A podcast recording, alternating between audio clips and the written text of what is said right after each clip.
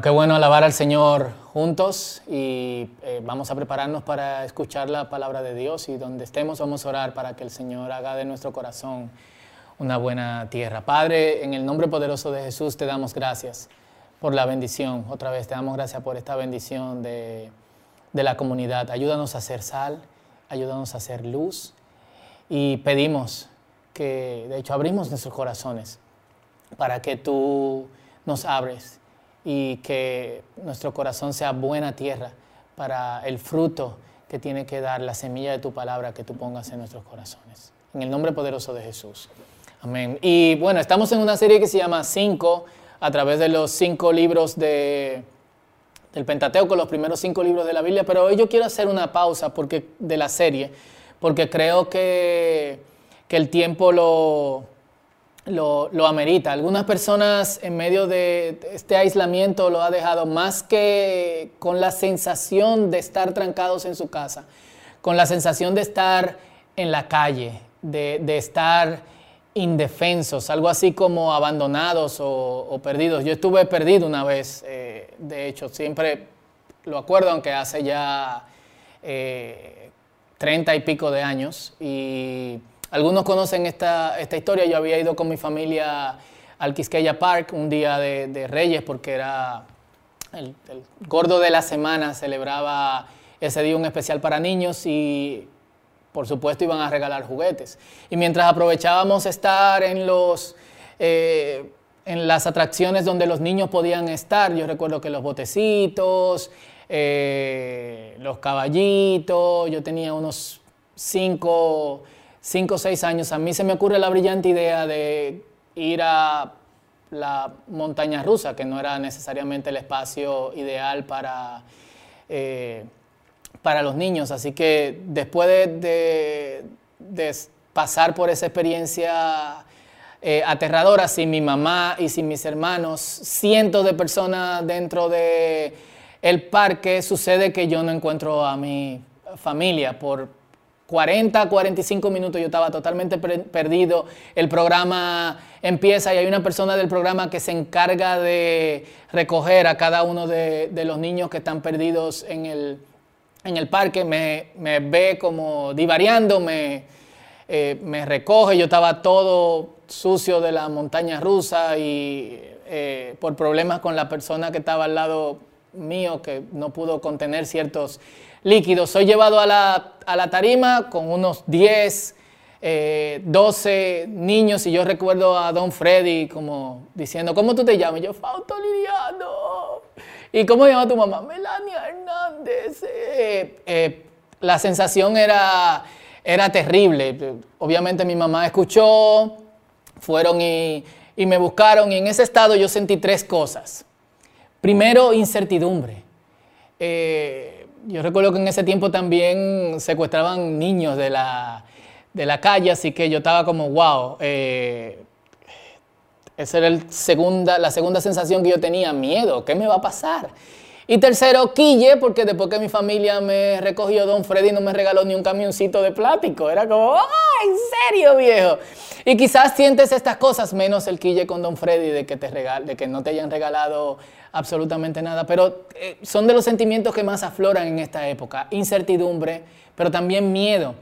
No necesariamente miedo a lo que me ocurra en el momento, sino miedo a lo que, a lo que me pasará. Y la Biblia dice, nada Nada nos puede separar del amor de Cristo. Romanos 8, 38 dice, ni siquiera nuestros temores de hoy, ni nuestras preocupaciones de mañana. Y el versículo acentúa el tiempo. Si ves más arriba, en Romanos capítulo 8, estamos en el versículo 38, dice, nada, jamás, nunca jamás. Ese es el tiempo. O sea, en ningún momento nada te va a separar del amor de Cristo. Si piensas en el amor solamente como un sentimiento, podrás decir, ¿y qué yo hago con sentirme amado en este momento? O sea, yo sé que mi mamá me ama, yo sé que mi tía me ama, yo sé que mi primo eh, me quiere mucho, que mi papá y mi, esposo o mi esposa me, ama. Eh, ¿Qué hago yo con eso? Ahora, mientras el sentimiento de otros hacia nosotros es abstracto, el amor de Dios hacia nosotros es concreto. Por eso esto es muy importante. Nada nos va a separar del amor de Dios. Porque el amor de Dios no es solamente expresado en palabras y no es solamente esa sensación de emoción porque nos sentimos correspondidos por el ser más poderoso del universo. El amor de Dios se traduce en provisión, como dice en Filipenses 4, 19, que Dios nos dará todo lo que necesitemos en todo tiempo. Se traduce en seguridad, como dice en el Salmo capítulo 91, verso 4, Él está alrededor de nosotros todo, en todo tiempo, en todo momento, se traduce en paz. Juan 14, 27, Jesús le dice a los discípulos, yo les doy mi paz, yo les dejo mi paz, y no como el mundo la da. Y ahora nosotros estamos eh, experimentando esa falta de paz como el mundo la da, porque el mundo la da a través de cosas.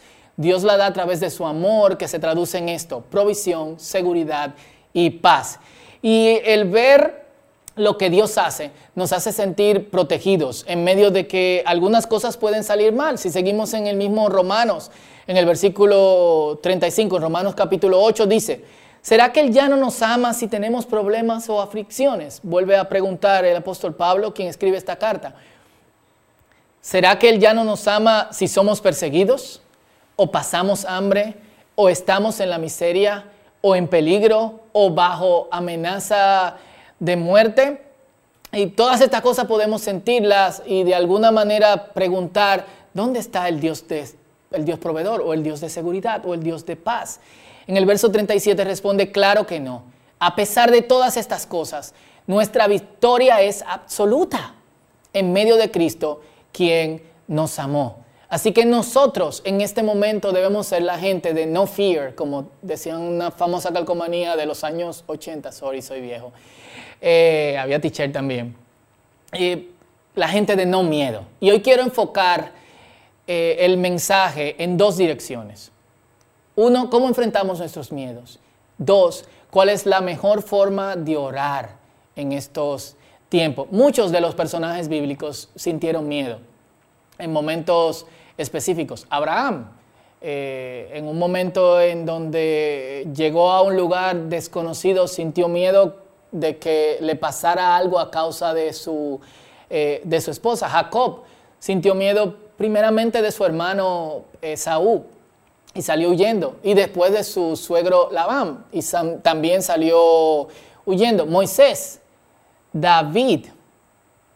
Y en los casos de, de estos cuatro de estos cuatro personajes, perdón, eh, tuvieron que salir de donde estaban para proteger su vida. Aún así vieron la provisión de Dios. Pero hay también un personaje bíblico que sintió miedo y ese personaje es Jesús. Sí, o sea, sorprendentemente, Jesús sintió eh, miedo, se sintió aterrado. Mira lo que dice Marcos capítulo 14, del verso 33 al verso 34. Que Jesús se llevó a Pedro, a Santiago y a Juan, que eran los tres discípulos entre los apóstoles más cercanos a él. Y comenzó a afligirse y angustiarse profundamente. Les dijo, mi alma está destrozada de tanta tristeza. Eh, me conmueve de hecho leer este pasaje, dice, hasta el punto de la muerte. Quédense aquí y velen conmigo. O sea, Imagínate que tú estás con Jesús, la persona que tiene que animarte, la persona que tiene que ayudarte a mantenerte fuerte, quien en tantas ocasiones te ha dicho, uff, ¿qué te ha pasado? Porque has perdido la fe. Y de repente, en una noche con, de potencial peligro, no solamente para su vida, que él ya lo ha confesado, sino también para tu vida como discípulo suyo, en tiempos sumamente salvajes, y ese Jesús, quien es que siempre te ha brindado seguridad y que siempre te ha brindado paz, de repente te dice, me siento angustiado hasta la muerte. ¡Wow! O sea, eh, eh, eh, no sé cómo yo me sentiría con Jesús diciéndome, puedes quedarte conmigo. Me siento triste. Y, eso me ayuda a conectarme con la humanidad de nuestro Señor. con el hecho de que, de que también sintió lo que muchos de nosotros están sintiendo en este momento. Terror. Terror. Y es lo natural en nuestra humanidad porque nosotros conectamos naturalmente, valga la redundancia, nuestro futuro, que, que, solamente puede ser proyectado porque nosotros no tenemos ningún control sobre, sobre lo que pasará después, pero nosotros conectamos este futuro proyectado con el significado de nuestras vidas. Así que nos fajamos, eh, como decimos en buen dominicano, trabajamos con las habilidades y, los recursos que tenemos en el presente para, y, que adquirimos en el pasado también, para de alguna u otra forma hacer que en el futuro estemos seguros y en, cierto modo lo que nos hace sentir que, que el presente vale la pena. Y ya hemos visto que si proyectamos, si nos proyectamos solamente a nuestro futuro inmediato, a lo que va a pasar en 10, 15, 13 años, estamos fritos. Y eh, es, eh, creo que lo hemos mencionado en otros mensajes en el círculo, el ser humano necesita proyectarse a un futuro para en cierto modo sentir que hay estabilidad. Y a lo que nos llevan las escrituras siempre es Dios va a brindarnos un futuro mejor. Por eso Pablo dice en Romanos 8:37 que a pesar de todas estas cosas, nuestra victoria es absoluta. Porque Él no solamente está pensando en lo que le está pasando en ese eh, momento y está de más decir porque la mayoría lo conocemos, sino por, por las conversaciones en nuestras congregaciones, también por la clase, las clases de historia, ya sea en el colegio o los que han estudiado la Biblia o han leído historia de la iglesia saben lo perseguida que fue constantemente la iglesia, la iglesia de Cristo.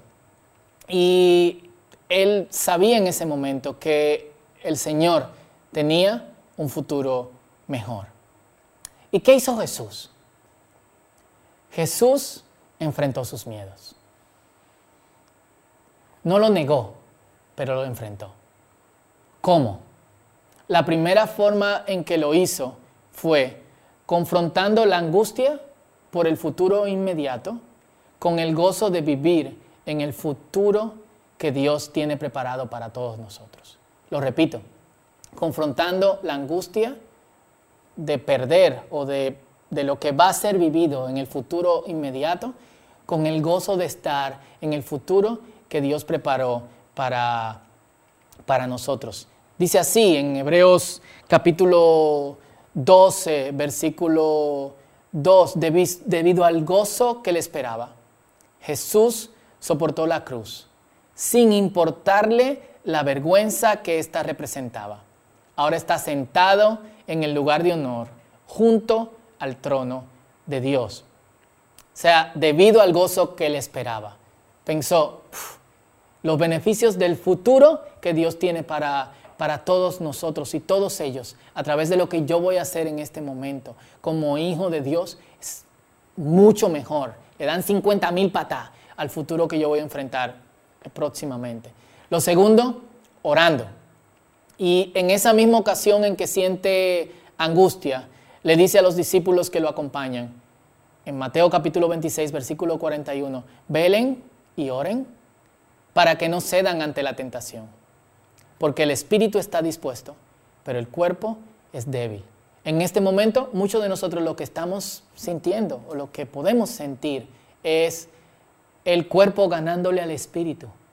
Y es en ese momento donde la oración tiene que multiplicarse.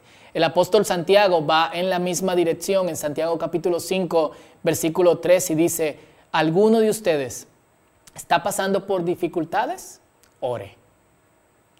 Y creo que ese consejo va para todos nosotros, especialmente en, en este momento. Y si estás afligido, ora más. Hermanos, esta es una impresionante oportunidad de transformarnos en la gente de oración que nosotros debemos ser.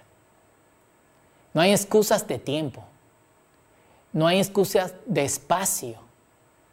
eh, ahora lo tenemos y tenemos la, la posibilidad de que esto se transforme en un hábito, de modo que nuestro espíritu tenga relevancia con sus emociones y sentimientos sobre todo lo que nuestro cuerpo ha aprendido eh, y cómo nuestro cuerpo responde a través de los años. Pero también cómo oramos.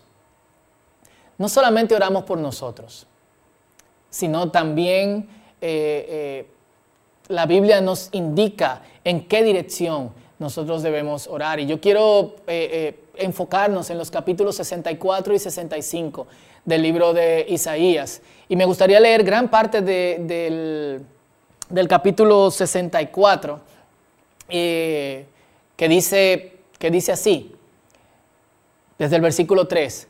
Cuando descendiste hace mucho tiempo, está hablando el profeta, está orándole al Señor. Cuando descendiste hace mucho tiempo, hiciste obras temibles, por encima de nuestras mayores expectativas y cómo temblaron los montes.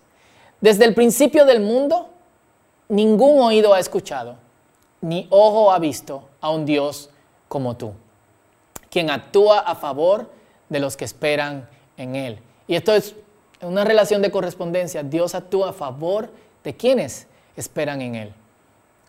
Versículo 5, tú recibes a quienes hacen el bien con gusto, a quienes siguen caminos de justicia pero has estado muy enojado con nosotros porque no somos justos. Pecamos constantemente. ¿Cómo es posible que personas como nosotros se salven?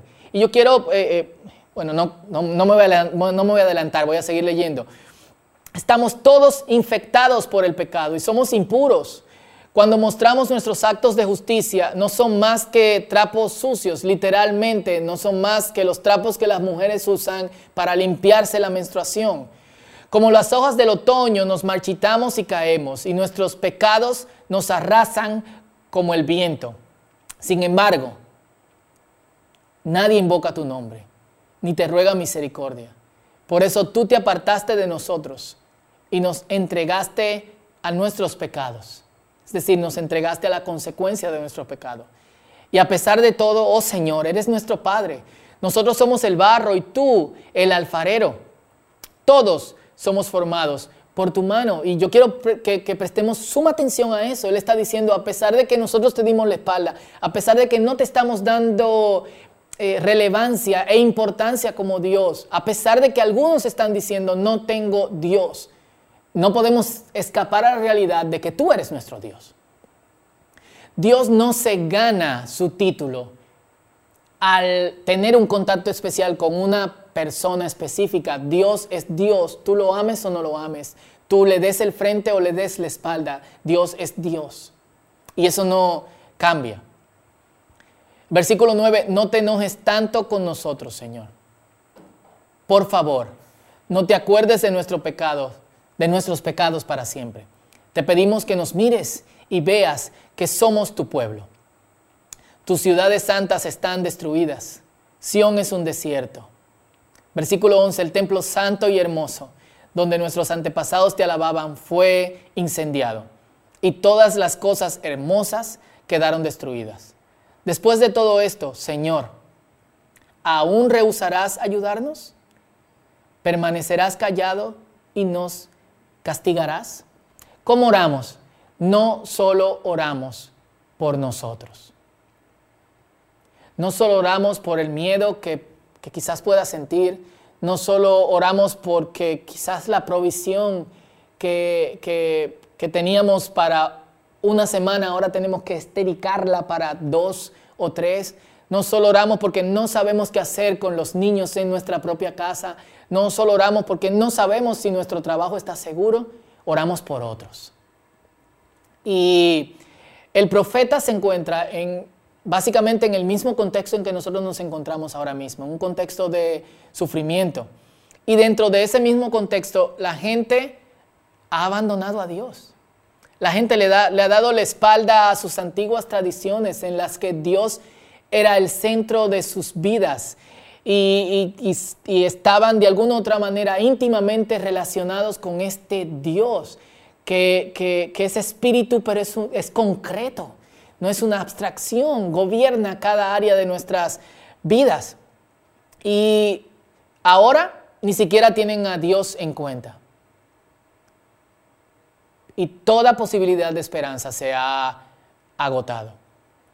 Pero Isaías, que no se encuentra en la misma posición, que es quizás una de las pocas personas fieles en ese momento, no dice, yo estoy bien, ellos están mal, eh, wow, yo soy profeta, sácame de aquí porque no hay remedio con esta gente. Él asume el pecado, la tristeza, la responsabilidad de todo el pueblo sobre sí mismo. Y clama, aunque no lo es, como si fuese culpable. Eso, hermanos, se llama intercesión.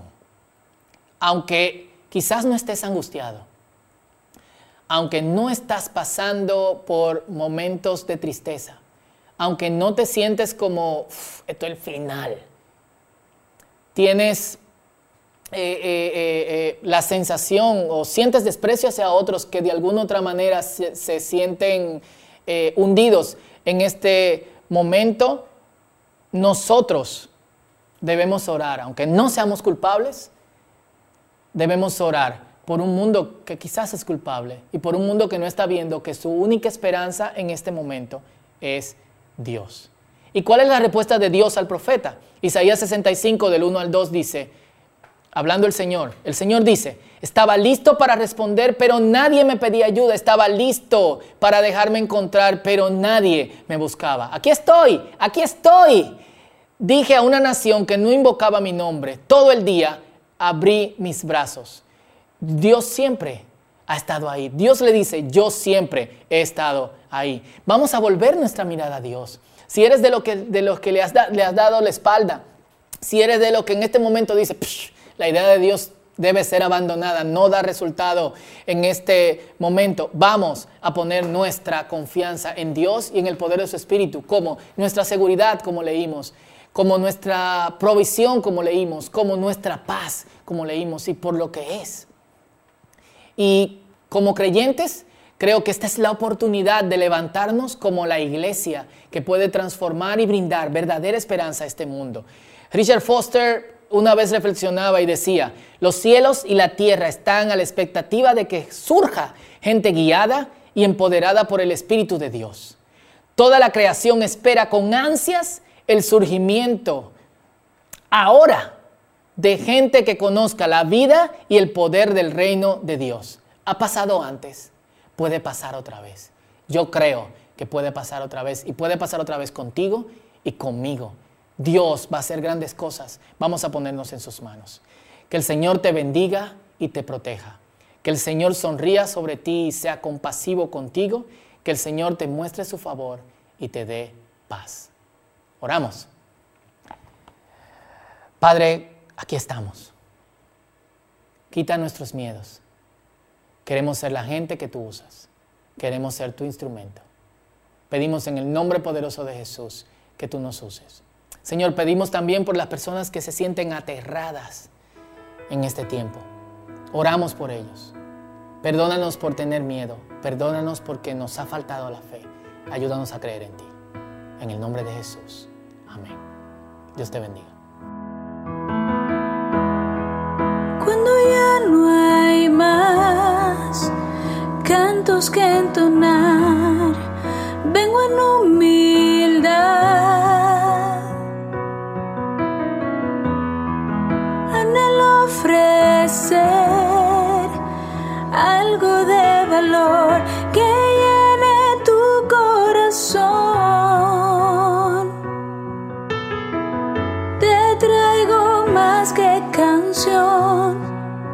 requieres más de mí que un solo son de mi voz. Examinas mi interior, más allá del parecer, tú miras mi corazón. El corazón de la no se trata de mí, Se trata de ti, Jesús. Perdóname por haberlo hecho algo sobre mí cuando se trata de ti, Jesús.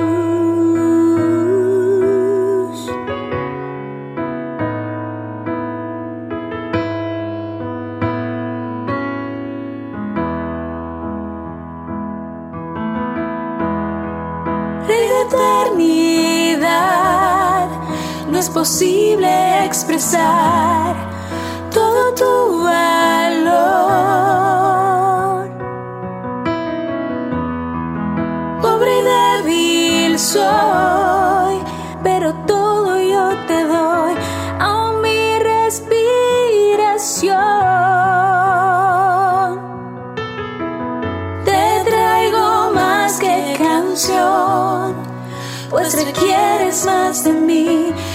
solo son de mi voz.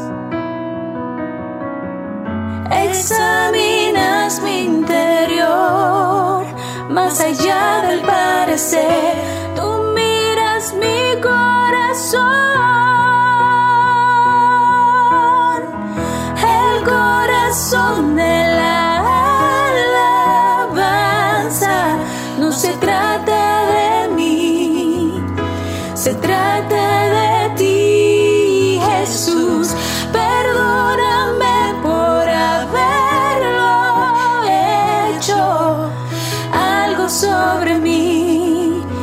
Se trata de ti, Jesús, el corazón de la alabanza.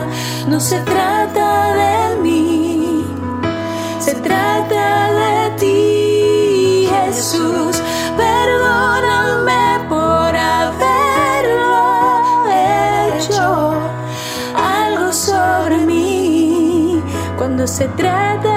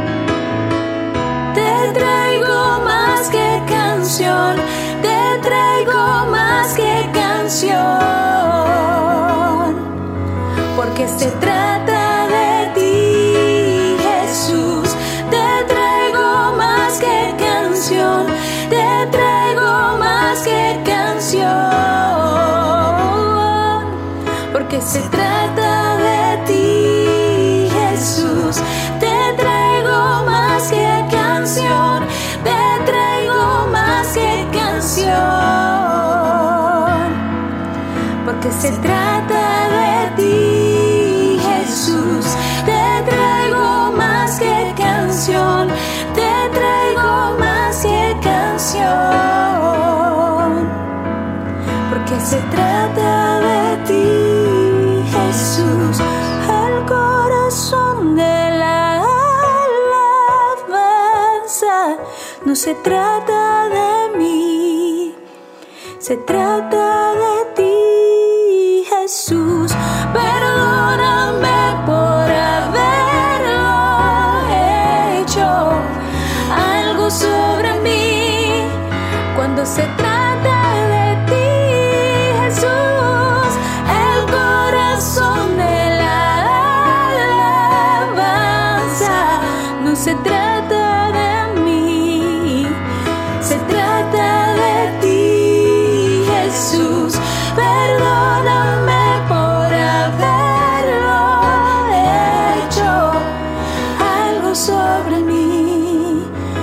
se trata de ti, Jesús.